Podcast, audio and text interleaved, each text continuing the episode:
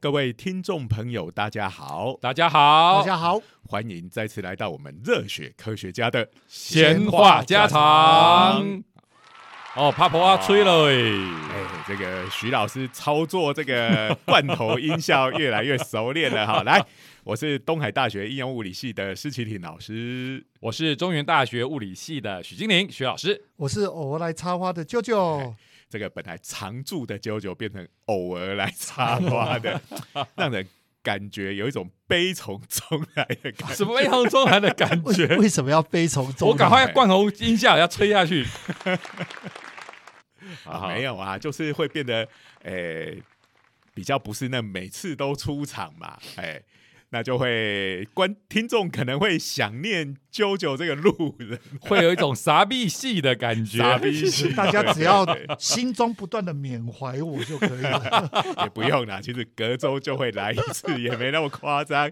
好，哎，最近我们这个因为分成两线了嘛，对不对？一个是量子熊，一个是我们科学新知，是。不过我有一种感觉，我们最近科学新知常都在讲吃的东西。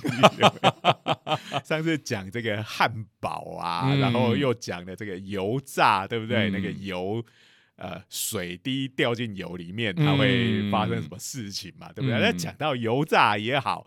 或者是用火烤也好，都在讲吃的有一个万用的食材哈，我们一定会用到。来，我们会讲到，当然就是因为现在应该讲叫食欲之秋吧？对对，秋天的会想想吃东西嘛，对不对？其实不只是秋天，一直到冬，我觉得冬天更想吃东西。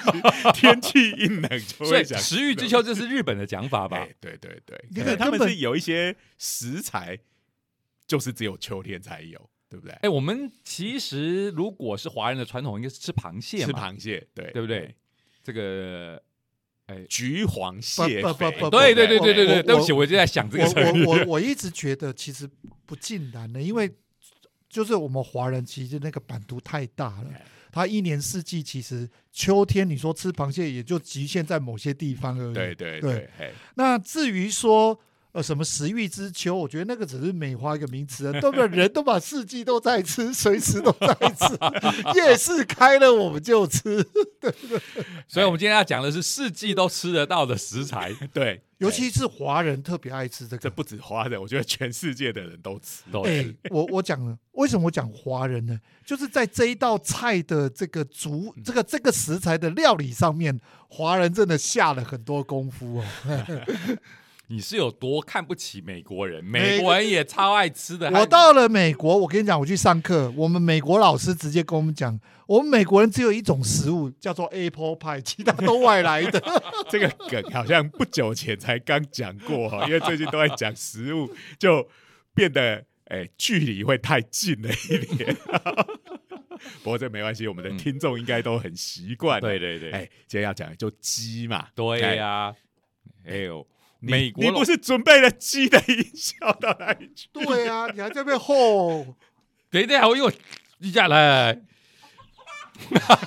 这一只鸡迟到了，请请大家这个理解一下，这个操作慢半拍，不像是真的鸡哦，立刻踢他一脚就可以叫，果然还是不够专业啊！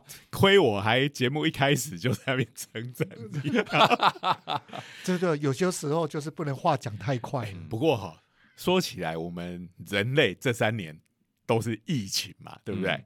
可是其实以鸡来讲，鸡的疫情也很多啊，禽流感、禽流感，而且禽流感，呃，几乎就是常常有时候一两年，甚至每一年都会听到有这样子的这个疫情在发生。嗯，然后那只要一中就很惨啊，很惨啊，养鸡场有几万只鸡就要立刻扑杀，而且你知道吗？在民生上面受到影响最深，还不是鸡肉哦。通常最最受到影响的是鸡蛋，鸡蛋啊，鸡蛋马上就波动了。嗯，因为我们食用鸡蛋的比例啊，事实上比吃鸡肉其实要多很多。因为蛋是一种超方便的东西，家家户户每天呢，我们家一次买就是三盒鸡蛋，用不到一个礼拜。不过这也告诉我们哈，就是鸡这么容易生病。那其实我们一般在作为食材来讲，这个鸡肉上面哈，其实也蛮容易被一些这个病原体所污染的。没错对，那尤其吃鸡蛋的时候，这个我常常觉得，哇，这个鸡蛋不就是吃个生的，多有哎这个气势啊！我们以前看洛基哈，那个 他那个早上起来就要哦打这个鸡蛋，打的满满的一大杯，双手打蛋，哎这不只是洛基，我们看那个城市猎人有没有？他的早餐也这样，就是一个高高的玻璃杯。哦嗯，我记得他就是一次打十二颗下去，然后一口气把它干掉。对，当做喝饮料这样子把它喝掉。对所以哦，打生鸡蛋感觉上就是很补哈。然后你看这些诶猛男都是吃生鸡蛋，可是如果做类似的事，立刻就会被警告。对，因为我们去，如果你是去传统的杂货店或市场去买蛋，那种散装的，它可能不是那种洗选的蛋，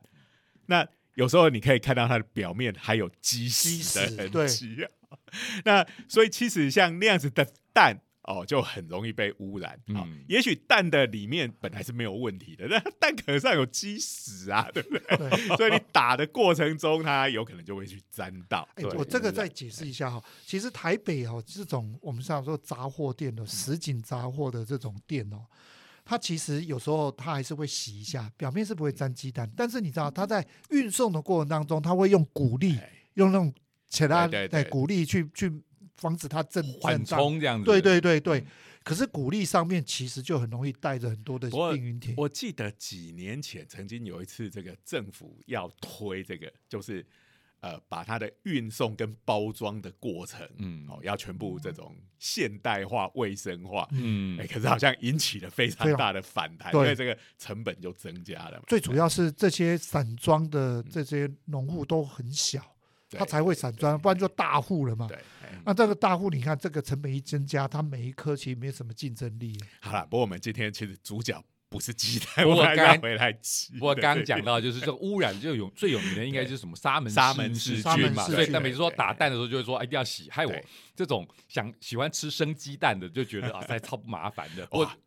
你讲到这个，我就记得我们去吃像吉野家这种没地方错哦，这个徐老师一定要加个生鸡蛋，我要错去他妈狗，哇，这个徐老师的梗太冷了哈！这个 这个是在押金手的电影里头必有的这个桥段，而且加个生鸡蛋这。个都是不管是老板也好，客人也好，都要一副历尽沧桑的感觉，所以都绝对不说废话，对就只讲他妈狗，哎就用鸡蛋，然后碗就拿出去，老板就呃 就打低沉的男低音对讲着他妈狗，呃，你看多酷啊！开玩笑，我小时候就觉得这个是太酷了，男人就应该这么做。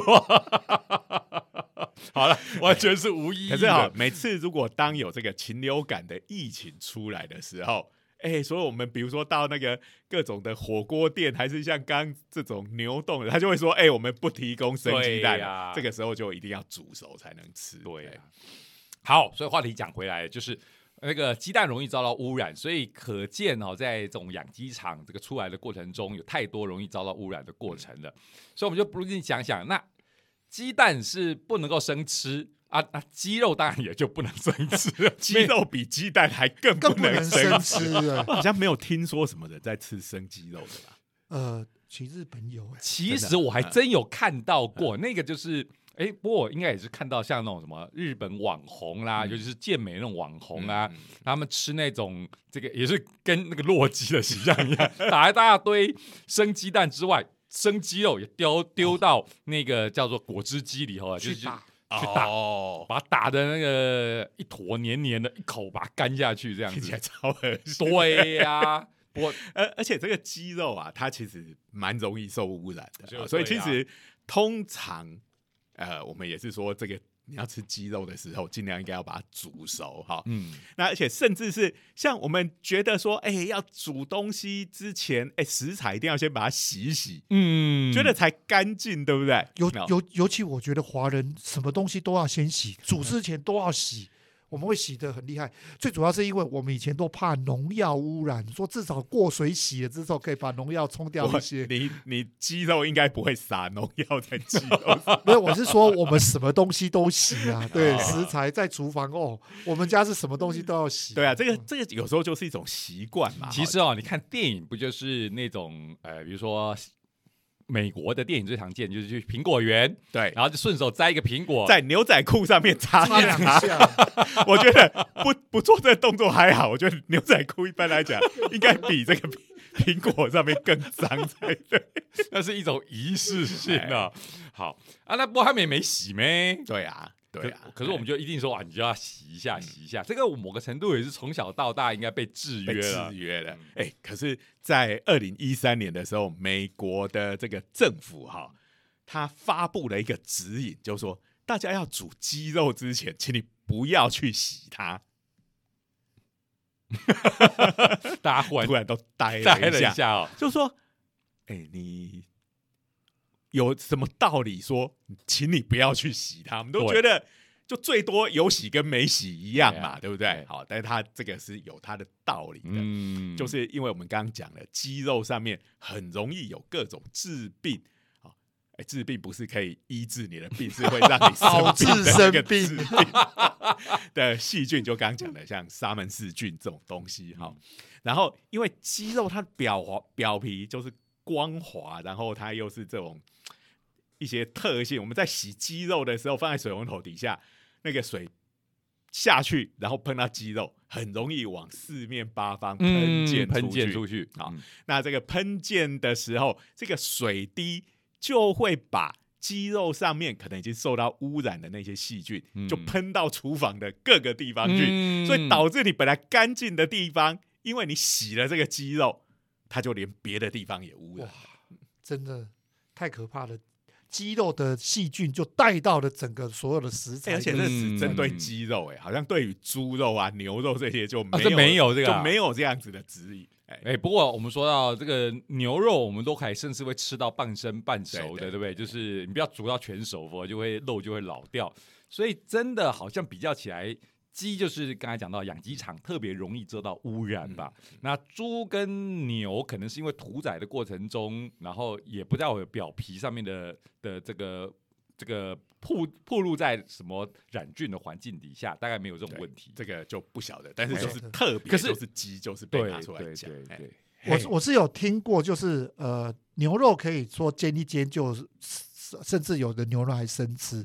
最主要是说表面煎熟了，因为它的细菌跟病菌比较附着在表面呐、不会跑到不到不到里面去。但猪肉比对较会，嗯。哎，可没有是猪肉以前猪肉是说有一种寄生虫，是是是是它只有在猪肉里面有，牛肉是没有的。嗯。但是我后来有看到一个报道，就是说，其实因为现在现代的养猪业嗯的这个进步的关系，嗯。其实那种寄生虫也几乎已经是消失了。所以其实猪肉不煮到全熟，其实也应该是没有问题，蛮安全的。好可我上次看那个美剧《怪医豪斯》，他还是有登场了哦。所以有中那个寄生虫，对不对？对对对哎对，不过这个是创作的故事嘛，我上次看到的案例就是在电视里头看到的，对还真的很少听到这件事情。不过大家应该也都特别警觉了吧？猪肉煮熟，因为猪肉煮的全熟也还蛮好吃的嘛，哎所以大家也不介意对了嘛。对对，好，所以回到今天的话题，所以真的还蛮听到这个指引，我还真的还蛮痛苦的。意思就是说，要跟我人生活了这么多年的这种被制约的习惯对抗但。是就刚刚讲的嘛，因为你鸡总归是要煮的，当你煮下去之后，上面有什么病菌，其实也就杀掉了。嗯，对对对，嘿，那所以就是说，哎、你不要做这个多余的动作。可是有人还是会不服气呀、就是会觉得，哎、这个东西要来做实验来验证一下，你所谓的不要洗肌肉，它会把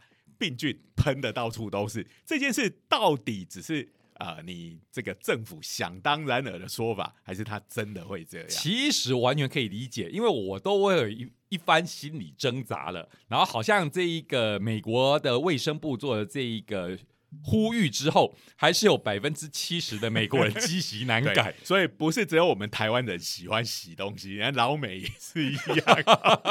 对，所以这百分之七十显然也包含了一些科学家，他当然就说：“你讲的就算吗？我当然要做点实验来证明啊。对，哎，那所以这个就是在美国，他这个蒙大拿州立大学嗯、的科学家就研究了这个事情。好哦，这个叫做 chicken splash，对，还特别取了一个名字，对，splash 就 是喷溅嘛。那如果我们讲，一定是要讲 splash，这个这个字的语感听起来就是非常的爽快，splash，哎，就是这个就，有东西掉进水里，然后呢水花四溅嘛，对不对？哎，这个好像很多游乐园哈。有那种什么类似水独木舟，啊沿着水道，然后它一定会有一个地方是呃用比较大的高低差，然后掉下去，然后就会喷水，把你全身都喷湿。所以这个字的语感就伴随的这些广告啊，里头刚才讲到了嘛，游乐园啊，splash，然后冰块丢到水里，夏天要喝一个有冰块的饮料，也会包含了慢动作，冰块丢下去的 splash，所以这个语感很赞。嗯但是今天的 chicken splash 就是一个哦关系到病菌的问题。散播病菌的那所以传染，这个就要来看一下，哎，这这样子的实验装置，其实我们在家里自己也可以做哈，就是它有一个高高的水龙头，嗯然后在底下当然就是放一个盘子，放着那个鸡肉，嗯，然后 两边呢就用那种有点像我们那种大烤箱的烤盘，有没有？然后里面就是放了那个琼脂。琼脂是什么东西？我们通常以前会讲什么洋菜胶那个东西，哦这就是生物化学实验室在培养细菌的那个东西。好，所以它的成分应该主要是那个洋菜椒，但是他们应该还是会有调一些别的东西进去，让细菌能够呃长得好。哎嗯叫做琼脂，听起来就很好对吃的感对觉。琼浆玉液 有没有？对对对对对这就是很高档的东西。没错，那所以它就很简单，就是把鸡肉放在水龙头底下，然后就水就让它滴下来，然后它就会喷嘛，嗯，然后喷到了那些呃培养槽，好，就是我们讲的那个琼琼脂上面，然后就拿去养一阵子，好，嗯。过一两个礼拜，然后看看哎上面的细菌会长出什么东西。啊。对对，就是这样子。如果它会长，当然就是喷到了嘛。对不对？对对，所以这首先一定要先做一个对照组，嗯。哦，就是所有的东西都一样，除了把鸡肉拿走以外，嗯。啊，那鸡肉拿走以外，哎，它水还是会有一些会喷到这些培养槽上面去，但是经过八十四个小时的培养呢，嗯哎，上面超干净的，什么东西都没有，嗯。哦所以就这个就是一个对照组，好，没有放鸡肉的时候，它就没有病菌会在这个培养槽里头长出来。嗯，这是想当然对。了，不过要做一下哈，免得预预备说，比如说拿这个这个环境可能就有一些其他的，这个很重要。我们有时候小朋友在做科展的时候，嗯就想说，哎、我要来看这个是不是会有细菌，然后一做，哦，这个水一喷，哎、真的过三四天的培养之后，哎、真的。长满了细菌在那边，就开始做各种分析呀、所以结论就是说，哎、这个的确会喷出来长细菌，但是有一个可能性就是你这个环境里面本来就有很多细菌，菌对，所以即使你不放这个鸡肉，它照长不误。哎哦所以这个一定要有做这个对照组，没错你才能确定这个。哎，我们从小就在学什么科学方法哦，什么控制变音啊、嗯操纵变音啊，什么等等的，大家都把它当做考试考一考就就没有了嘛。没错，那所以我们常常在分析事情的时候，尤其是在讲说，哎呀，这件事情是因为什么原因，所以会有这样子的结果。但是这个时候，我们在日常生活中，往往没有把我们的科学方法拿出来，就会做出一些独断的因果的判断。但是没错很多时候那都是错的。其实啊、不要说小朋友，光是我们的研究生哦，哎都会有这样的现象。然后上次叫他量一个电流，他说：“哦，老师，这个电流量好了。”就样品拿起来，那个电流还在，长得一模一样，根本就是漏掉漏进去的电流，就是像这样子的状况 所以有时候我们在讲哈，这个做科学研究其实是这样，哎，做你控制的那一组，你想研究的那个问题，永远都是有趣的，因为那个问题就是你觉得有趣，你才才会会去研究。哎，对，但是会有一件超痛苦的事情，就是你要做很多的对照组，而且你的对照组可能要做非常多个，你的实验组就做一个，嗯你的对照组可能要做十个，因为你要排除各种其他可能影响你这个实验的原因。嗯，就好像今天我们来录音的时候，机器一开下去，哎、有个嘶的杂音，好，我们就就开始，因为我们这机器连了很多麦克风啊，又连到电脑啊，又连到监听的耳机，就要开始一个一个上面拔来拔去看看这个噪音到底是从从哪里来。嗯，不过这个结果有时候也是这样子，哎、发现不管拔什么，那个噪音都在。我们的结论就是，这个是机器本体不知道发什么神系经。统噪音，好，决定不管三七二十一，给它录下去。录了三分钟之后，就发现噪音不见了。它顺了，我还有可能，我就记得我前两天看到一个梗图，就是说，对于工程师来讲，最可怕的两件事情，对，一个就是我什么都没做，东西就坏坏掉掉了，第二件事情，我什么都没做，东西突然就变好变好了。这我完全可以理解。在我们实验室最难抓的 bug 就是接触不良，对因对，为接触不良就是你要抓 bug 的时候，它就就是突然好了，哎，因为那是有时时好时坏嘛。我们一定有这种经验，就是家里什么东西坏掉，那它有时候好，有时候坏，你就很困扰，因为你常常要用，哎，就赶快拔下来拿回去电器行，要给人家修理。拿去电器行的时候，他不管怎么试，都刚好没是好事啊，这个没事啊。哈，尤其在又搬回这个尤其在修电脑最常发生的事，那怎么开机又不行，都翻给人家都没坏。好，所以我们刚才讲这个对照组的实验一定要做好，然后排除各种可能会影响你这个实验结果的这个因素。好，好，那接下来当然就是好戏就要上场了嘛。实验组对实验组，那就是肌肉放下去，那我们就可以调整这个水龙头不同的高度啊，嗯然后不同的水流的大小。嗯哎、他还做了两种不同的水龙头。哈、嗯我们水龙头一般就是一个像管子一样的东西，水就跑出来嘛。嗯，嗯那、有的人家里比较讲究，对不对？好、会装一个呃，在那水龙头出水的地方装一个，其实上面有点像网子一样的东西。嗯那那个出来的时候，那个水哈、就是冲力不会那么强，然后你会觉得里面好像感觉是有泡沫这个样子的。我不得，应该蛮多人家里有装这样子的它东西。它主要是一个类似像细网状的东对西，对对对，让水流出来变得比较绵细。对对对，那有的哈，像我们家以前还装过是。它上面还有个转轴，它转了可以不同的网状，嗯，然后水流会变强跟弱，对都对对有分。这种不是为了省水用的吗？哎，呃，因为我每次觉得流没有混的气有一种不爽感。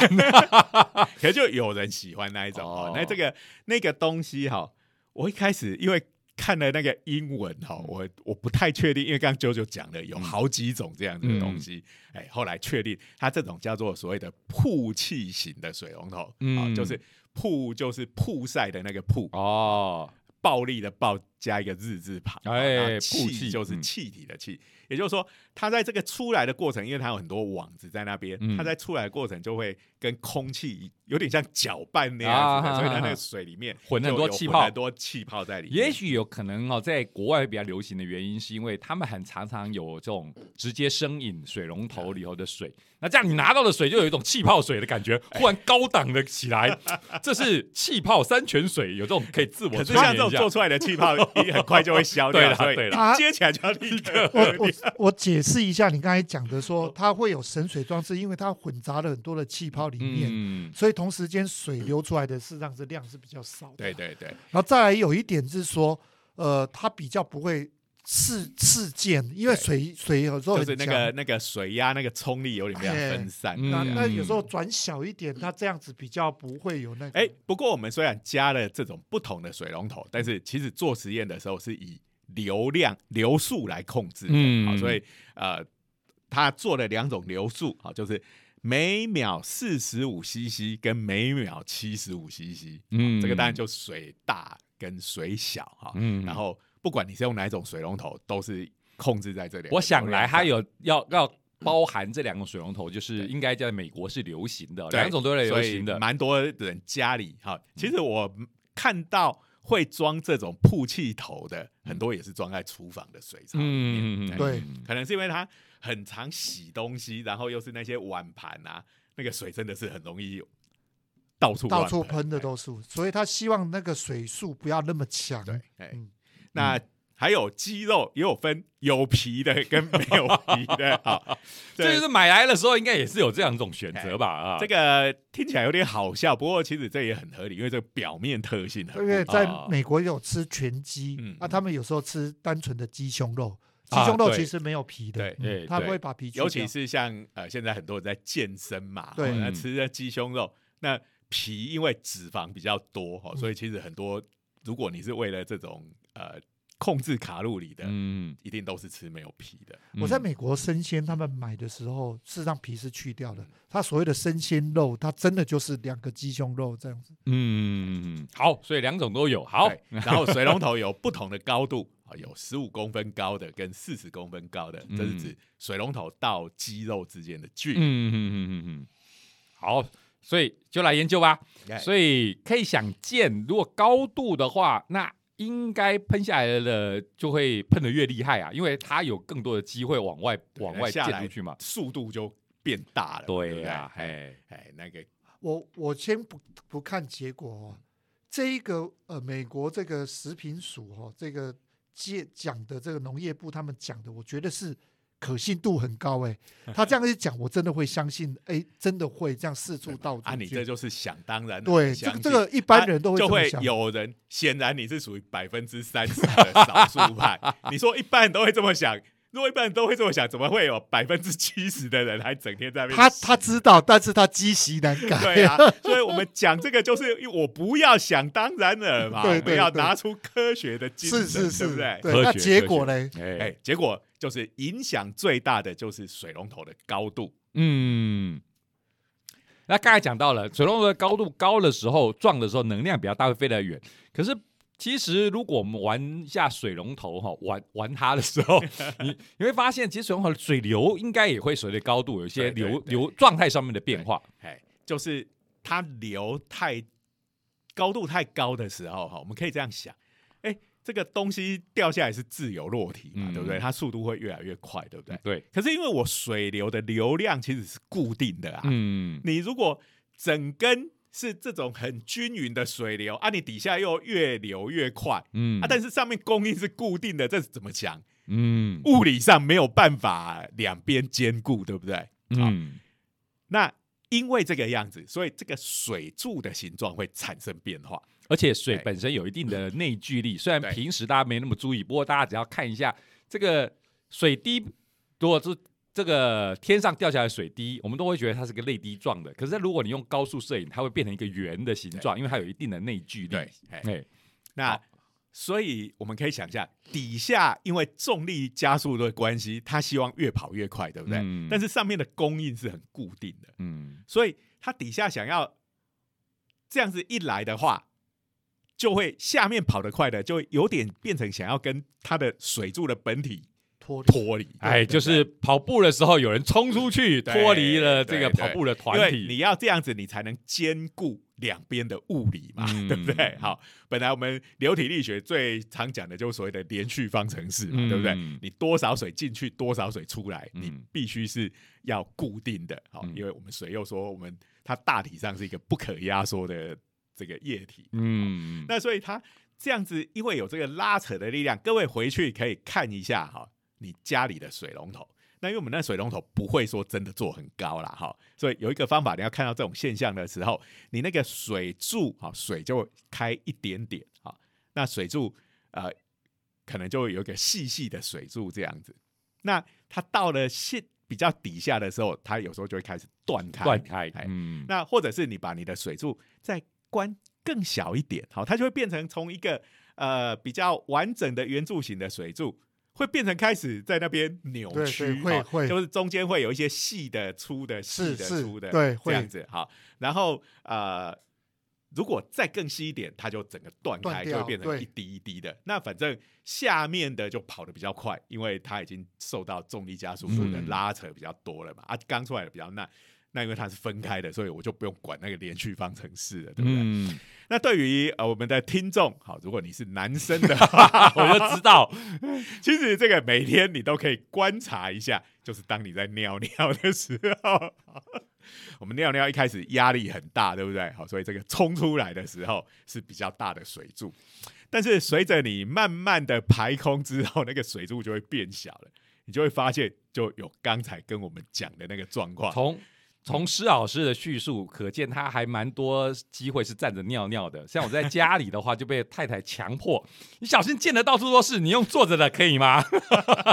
我我我现在的问题是，坐着应该也是一样啊。不容易观察啊、就没办法观察啦，哎、哦对，对 有啦，我们早上出去上公厕的时候，男性应该很多可以观察的对机会。对对，你下次注意看看，嗯当这个水压开始变小的时候，哎，那一条尿柱呢就会变得有些地方开始变细，然后除了变细的地方以外，就开始变成要像是一颗圆形的水珠那样子。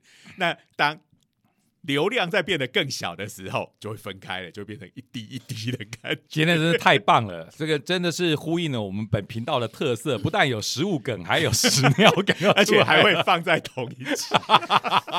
真是了不起的混合。刚才讲的那个东西，哎、这可是很严肃是的，物理是的，是的，对，没错，从一个稳定流动的水柱，到它变成扭来扭去，再到变成断开成水滴，其实这哎，流体力学真的是一个很难的学问、哈。对，它的基本的物理其实很简单，我们讲就而且就是那些力学的东西嘛。嗯可是真的我们处理实际的问题的时候，很多还是很难处理，因为它这个系统实在太复杂了。对呀、刚才我们讲的这个现象，有个听起来就很了不起的名字，叫做 Plateau Rayleigh Instability。这哎 Plateau 跟 Rayleigh 就两个研究这个问题嗯的科学家。嗯好，那我们物理界大概。这个 Rayleigh 大家一定都知道，没错哦尤其讲量子，我们最近在讲量子力学嘛，量子力学都从黑体辐射开始讲，嗯就是那个 Rayleigh 菌的嗯公式。嗯，哎，说宇宙会毁灭啊！如果古典物理会导致宇宙的毁灭，对不对？对对对对对，好，啊所以我这个我觉得这些名人听了都会肃然起敬。那就算是我们听众不是做物理的，你也听起来会觉得很了不起。所以这个厉害的物理学家哎也是要研究尿尿的流体力学啊。这不晓不晓得是不是他们在尿尿的时候发 现的？发现的，好啊，所以这个掉下来变成一滴一滴的时候，撞击啊，也就因为它会比水流更容易让比那种稳定的水流下起来，这个冲撞的力量会比较大。哎，嗯，好吧，那我们就把这个水龙头口径换大一点啊，嗯。让这个水流不会断掉，就是还是保持这种连续的状态。哎，是不是比较不会喷溅呢？结论是不会，就没差。哦，就是一样哎、高度有差，但是你那个水柱的形状没差。哎，嗯这就很神奇了，对不对？哎呀，哎，那接下来要怎么办呢？这，个不过我们们刚刚讲没差哈，其实是普通的水龙头没差，嗯但是如果你是那个曝气型的水龙头就有差。嘿哦对对对，好，就是流量比较大的时候，也是喷的比较厉害。嗯那呃，但是因为它是曝气型的水龙头，其实它没有。没有刚才我们讲的那个 Proto Rayleigh instability，因为混了一大堆气泡了混了一堆。嗯好，那就是流量大的，在这种情况下会污染的比较厉害。嗯好哦，那个污染哈、就是它在这种喷溅之后，然后那个培养槽拿去培养八十四小时之后，我的培养出来的东西看起来挺恶心的。好，这个太遗憾了，一它是坨一坨的它是四处都是吗？对对对对，没办法让大家看到这个图。哇，这个还真的是培养起来真是蛮惊人的哈、那个那个图上面看起来蛮蛮蛮因为我。们刚刚讲那个说那个培养槽是那种像大型烤箱的那个烤盘哦，所以其实可能有三四十公分嗯那么大，然后上面就长满了五颜六色的细菌啊。嗯，对，虽然我还是要讲那个，如果没长的话，看起来像果冻，还蛮好哎吃的。对那个事实上它就果冻啊，就是就是不是就说果冻就是洋胶啊就是果冻嘛。是是哎是，没错。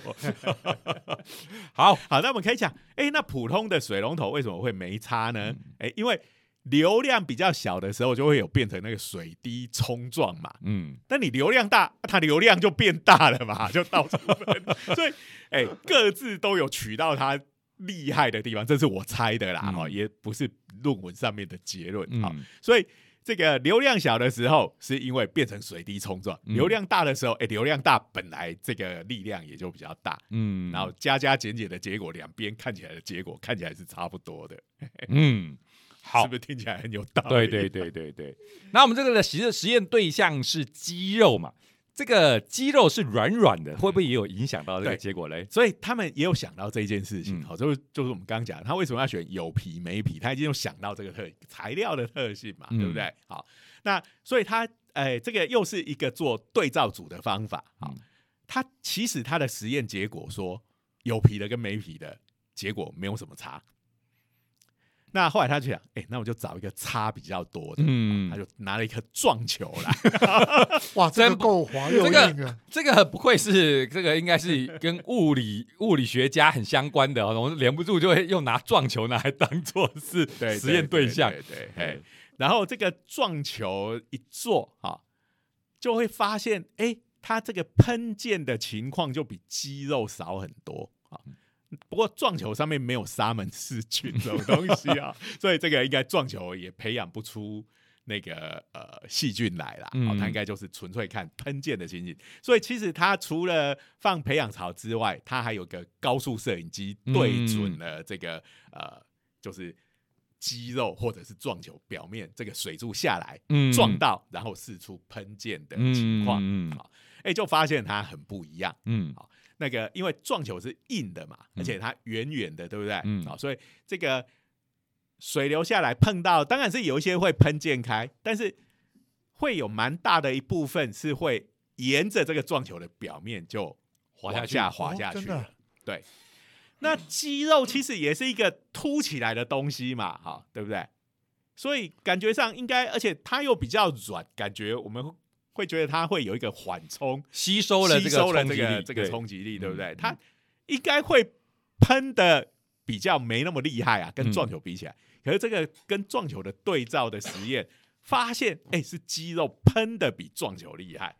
这个是不是跟我们的直觉不太一样？不一样。嗯哎、后来他们有发现的原因是什么？因为肌肉它是软的，对不对？嗯那这个水流下来，它的冲力会把这个肌肉表面打的稍微有一点凹陷下去。那凹陷下去就有点像一个汤匙，有没有？嗯，嗯你就想想看啊，我们如果水龙头一开，你把一个汤匙放在水龙头下面，嗯那如果你汤匙装东西的那一面朝下，是不是就是是凸起来的那一面被水打到，对对不对？这个水比较不会喷的那么厉对害，。没错，但是如果你是装东西的那面朝上，因为它有一个两个向上，它那个斜面是向上的，哦，所以这个水碰到这个表面之后，因为这个应该也是跟水还有你这个接触的物质之间的粘滞性，它会沿着这个这个表面哦，汤你看它那个勺面，汤匙它是一个向上的斜面，对，就这样子像斜向抛射一样，把这些水也抛射出去。所以它的机制变成有两种，一种是撞到的时候直接弹弹出去，这是一种飞溅；那另外一个就是因为它形成了一个凹下去的面，嗯好，所以当一部分的水它没有直接被弹飞。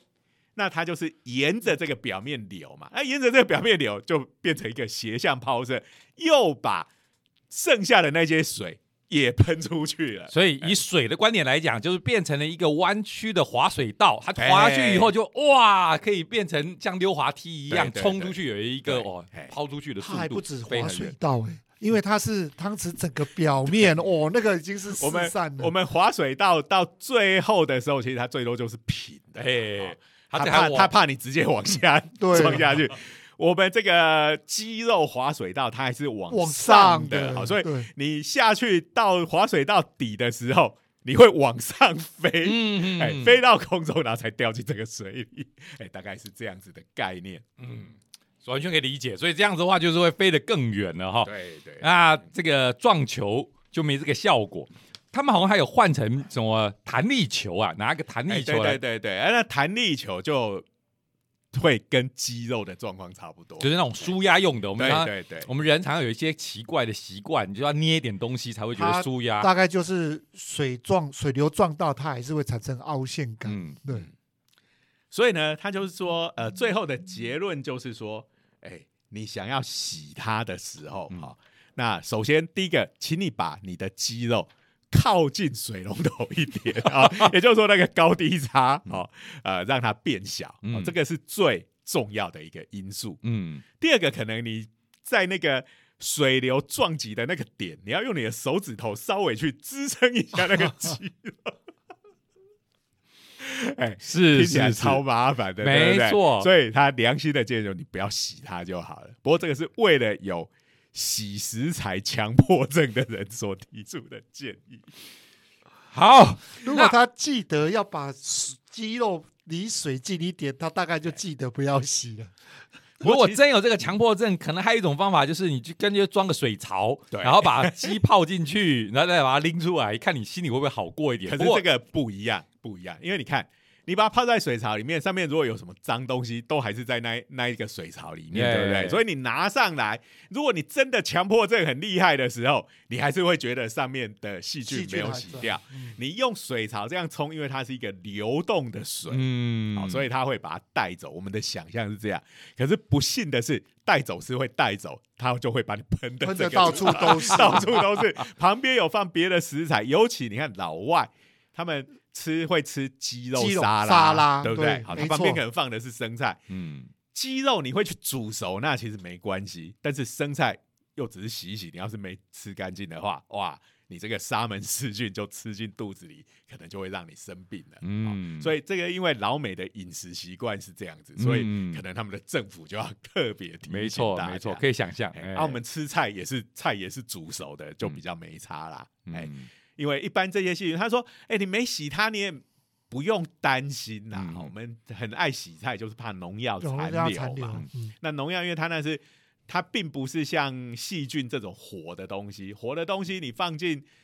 你把它加温，一般到六七十度以上，它就它就会开始这些菌就死掉。嗯嗯，因为它也是生物，没有办法在那么高的温度底下生活。嗯，但是农药因为它是化学物质，它没有死不死的问题对啊，所以你呃这个应该说我们的温度也没高到可以让它分解，对所以它就不会分在解那边。啊，你把它丢进锅子里煮成汤，哎、它就这些分子就残留在那个在汤里里面面，哎、嗯，但是鸡肉这种东西，它主要的问题不是农药嘛，是菌是菌。好，所以菌这种东西是可以靠高温杀死的，嗯所以各位不要再洗鸡肉了。好，那我们通常的做法，其实哎、我们这个中式的料理里头，常常在煮这些肉之前，会先用热水就把它烫一下，对不对？嗯表面烫一下，一方面高温杀菌，然后把那些血水什么东西也洗掉。嗯哎，其实这个会比你直接放在水龙头底下去冲它更有效。哎，嗯，又可以把一些杂质给去掉。对啊所以它血水不会让你生病。可第一个不好看，第二个不好吃，对不对？嗯，所以我们推荐你可以用穿烫这种方式 来处理它。哎，这个不，这个不错，这个我们也符合我们华人的饮食习惯，哎，这个是好方法。哎，哎，对，所以呃，真的，其实厨房里头的学问是很大的。嗯，嗯，这个又要营养，又要好吃，又要卫生，好，这个牵涉牵涉到的科学问题是很多的。嗯，当然，这个研究是发表在《流体物理》里头 （Physics of Fluids） 哈、这个期刊里头，这是万事皆物理啊。对对对，其实我们最近讲的很多厨房里头的物理，都是在这个期刊哈。其实他他已经为了厨房的物理建了一个专辑了，好，叫做 Kitchen Flow，好，因为它是流体力学的、流体物理的期刊嘛，嗯，嗯然后他就专门讲厨房里的流体，好，那大概就是固定都在这个专辑里头都会有呃这样子的文章，嗯，那我发现哈、我写这样子的文章的时候，哎、都很受欢迎台湾人真的是超爱吃，不是，我觉得比较生活化啦。我认为全世界都很受欢迎我迎。问你嘛，量子物理是不是看点阅听的人就比较少一点？没没有有。我们现在分两系列之后，很不幸的，啾啾，我要告诉你，量子物理那一边的这个下载数、收听数是比我们这个系列要来的高一些的，真的真好的，因为它现在是显学的关系。好了，改变了，改变 改变整个这节目形态了，全部都讲量子。那以后你就都不用来了。好，就以后就谢这个含泪的告别这个。其实也不会，就算我们讲量子，其实，呃，我们另外一个系列三个都是物理学家，哦，很容易陷入一种物理学家自嗨的状况，哦就这时候很需要一个不是科学家的人哎，我觉得来帮我们把这个这个内容拉回来，哈，就是说，不然我们就会讲，通通是物理学家在那边自嗨，可是我跟你讲哦观众都听不懂。自从有漫威啊、DC 之后，我都发现这种粉丝向的东西还蛮重要的。粉丝去看都觉得啊，我看懂这个，看懂那个，觉得很嗨。可是我觉得量子如果也能够造成这个热潮，我觉得也蛮好的啊、哎，而且我们接下来就是量子科技的时代了嘛。嗯哦就是拜托，漫威接下去每一部电影都跟量子有关，你接下来又是还不懂？蚁人，蚁人的就直接就跟你讲量子宇宙了，对不对？对啊对呀、虽然我都觉得它里面演的跟我们所知道的量子 根本都不一样。对它呀是奇幻类的，你就把它讲它是 fantasy 就好了。不过，其实对于推广“量子”这两个字，哦，让大家接受度越来越高，我觉得它也功不可没。对啦，哎，对啦，虽然我们一直在吐槽你的量子效应在哪里，你都没有表现出来，你的普康克常数是多大，你没有估算一下对这个画面的效应？我跟你讲，蚁人是里面唯一有提到普兰克常数的，你要感谢的，不然一般谁知道普兰克常数是什么？哎，讲到这个这个这种作品有物理，哎哎，最近你们有没有看这个新的钢弹《水星的魔魔女哦，人家那个可是很厉害哦，他们那个机器人开出要开出去，然后到那个他们太空殖民地，然后出去外面作业的时候，里面啊、当然都会有一些什么说，哎，什么东西 OK，什么东西固定，里面还讲一个科氏力修正 OK，、哎哦，我觉得这就厉害，超赞的，对对对。哎，科氏力，好，有机会再聊，因为今天时间应该也差不多了。科氏力是一个很有趣的东西，没错，对对。对，好，那今天时间差不多了哈，嗯。那我们还是感谢国科会。嗯，哎，虽然我们有一阵子不感谢他，但是现在又开始感感谢谢他了，对对对继续感谢。对对对，感谢国科会的量子熊计划对我们这个节目的支持。好没错也嗯谢谢各位听众的收听。嗯，那也欢迎大家去订阅我们的 YouTube 频道嗯《热血科学家的长话话短短说说》。哎哎，那我们就下周见哦。，OK，拜拜好拜拜。